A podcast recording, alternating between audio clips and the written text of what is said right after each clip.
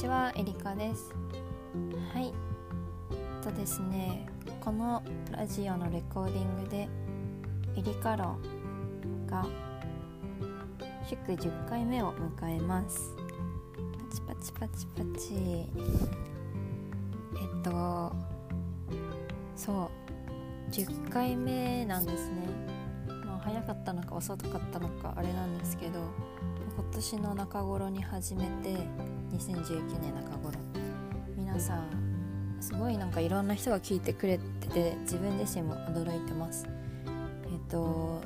再生回数は400回以上超えていてなんか想像以上に反響もあります。なんかすごく友達とかもすごく聞いてくれたりあとは初めて会った人でインスタグラムとか交換してでそこですごいラジオにハマってくれたりあとすごいその内容ですごく刺激を受けるとかなんかこういう行動を起こせたよとかもっとこういうこと話してほしい。あとエリカの声すごいいいねとか 言ってくれることがすごいいっぱいあります。本当にありがとうございます。やっててよかった。でまあ友達は彼氏と一緒に聞いてる子とかもいたりあと今日会った子はすごい嬉しいこと言ってくれたんですね、えー、その子はうん私、まあ、あるコミュニティで出会ってえ、ー、とカフェとかでいろいろ内面的なことも話すことがありました。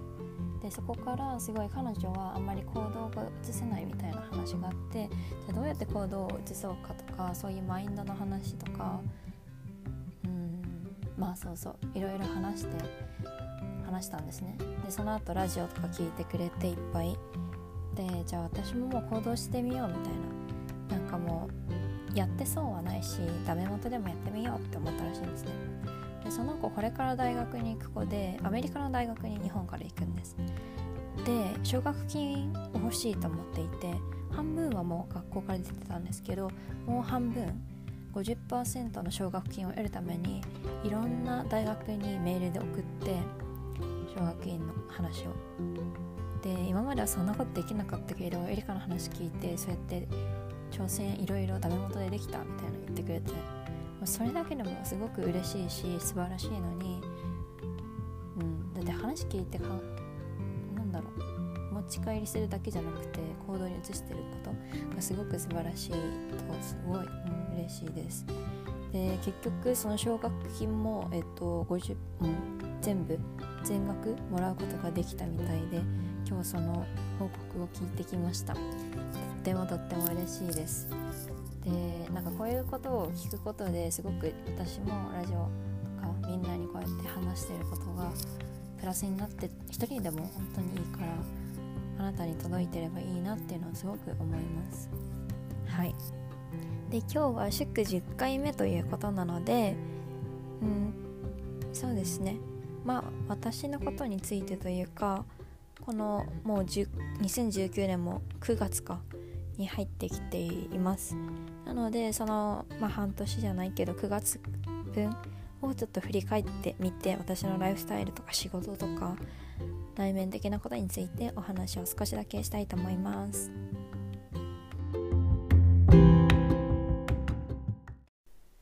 はいということで、え、私の9月分を、まあ、簡単に振り返ってみたいと思います。と皆さんにも多分皆さんとはまた異なったすごい働き方をしていると思いますしまた人それぞれ違う経験をしてるので私の経験もシェアできたらなと思います。なんか、ま、ねプラスになることがあれば嬉しいです。えっと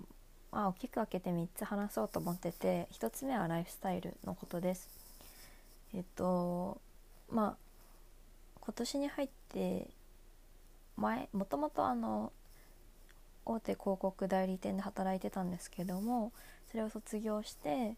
えっと、2つの会社と個人的に契約をして働いています、ま、マーケティング関係です。で、まあ、仕事についての話は前のラジオでも、えっと、撮ったので是非聞いてみてください。事の話はあエピソード8エリカはな仕事何してるのっていうところで話してます。でこれねすごいねこの時再生回数がとても多かったです。そう。うん。まあ、気になる方はどうぞ。で、まあ、そういう働き方が変わってなんだろうプライベートと仕事ってすごいみんな分けて言うんですけど私はなんかそれが融合していてなんだろう仕事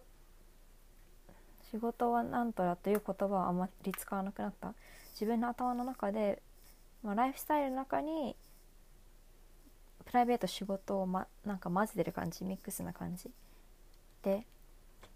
ていうなんかライフスタイルのマインドが変わりました。で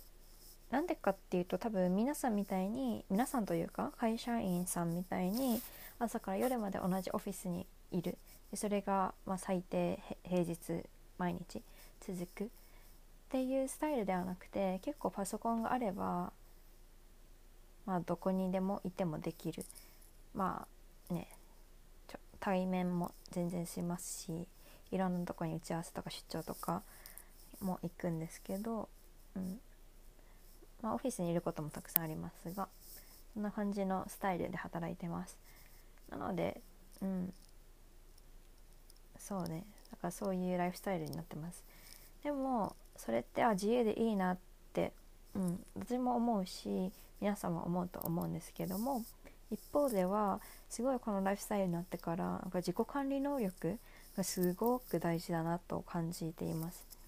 で自己管理能力っていうのはこの場で言うとすごい時間の使い方です。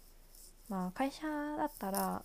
まあ、出社9時就業例えば6時までとか決まってるから、まあ、絶対行かないといけない。ハブ2だから行って、まあ、行ったらやらなきゃいけないみたいな環境があるじゃないですか。うん、なんですけど私はそういう環境下にいない。そういう考えですごいずれてるのでオフィスに行かなくてもいいし、まあ、行く行く時は行くけどね。いいからうーんね逆に言うとすごくだらっとしたかったらダラダラできちゃうんですよね。なんか実績実績というか結果その会社に対してだ自分が出した結果としてバックが返ってくるので時間とかではないんですよね。だからまあちょっと外資系なのかな。うんなのでオフィスに行かないことで自分の時間をどれだけ有効にするか家でダラダラダラダラできちゃうとかじゃなくてそういうところの能力自己管理能力が大事だなととても感じてます。うん、まあこれはそうねで多分会社員の方の土日の使い方とかに似てるのかな。ね、だらだだらだしようと思えばできるしでもやりたいことがあったらそれに時間ね投資しないとすぐ土日が終わっちゃうみたいな。そんな感じです。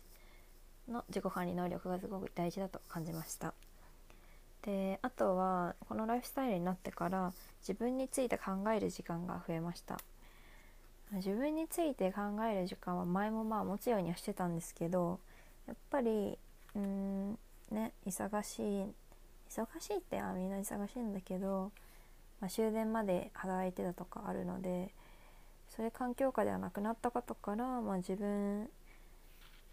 についてね考えて何をしたいのかとか今後どうやってやりやっていきたいのかっていうのを考えるようになりました。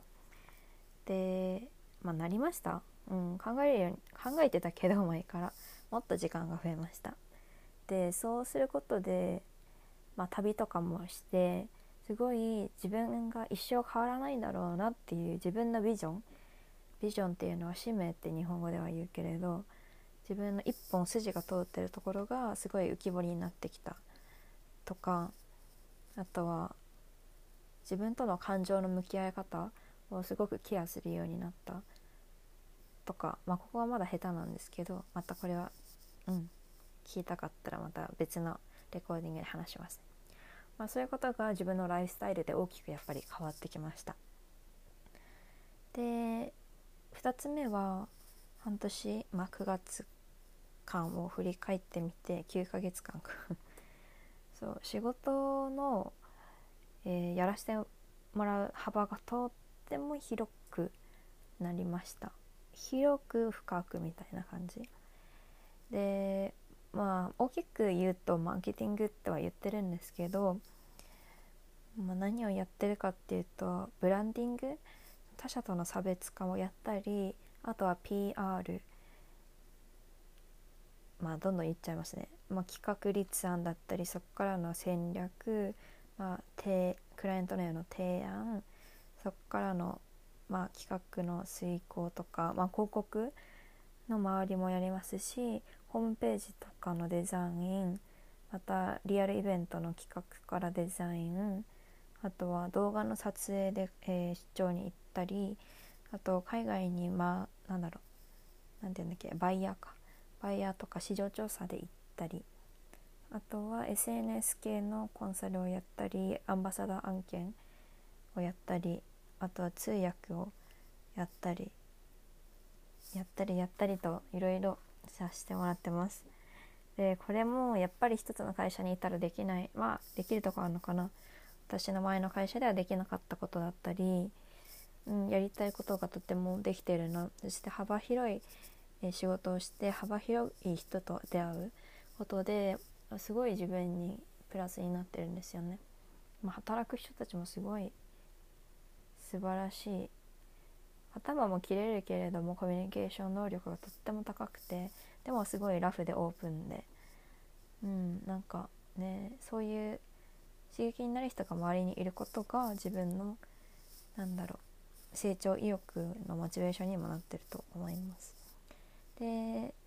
まあ、9ヶ月間振り返ってみて最後の3つ目なんですけどすごいこれは嬉しいことでえっと何人かの人に憧れの女性として選んでもらったことがすごい嬉しかったなと今感じてます。えっとまあ、結構私はインスタのストーリーとかで、まあ、なんかツイッター感覚でストーリー使ってるのでいろいろ投稿とかしたり、まあ、ライフスタイルをこうやって話してるんですけどその中で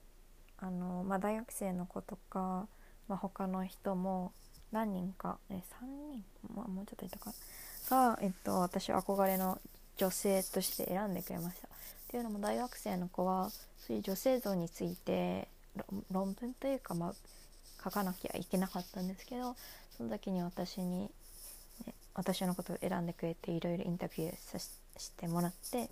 話したり、まあ、他の子もすごい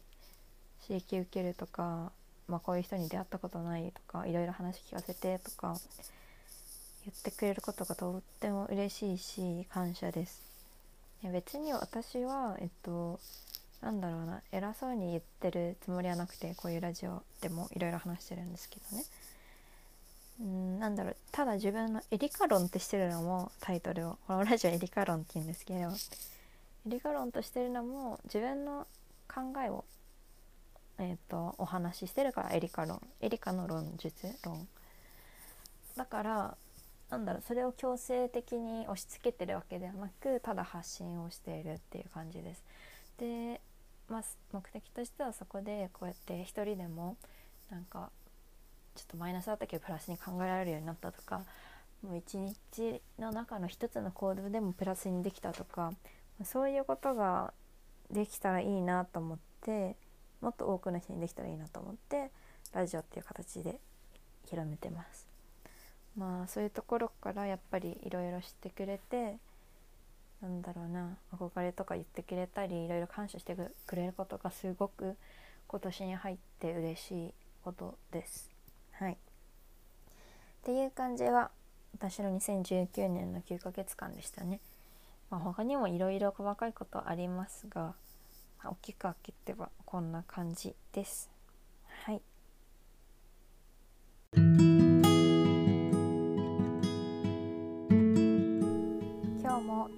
聞いてくださって本当にありがとうございます。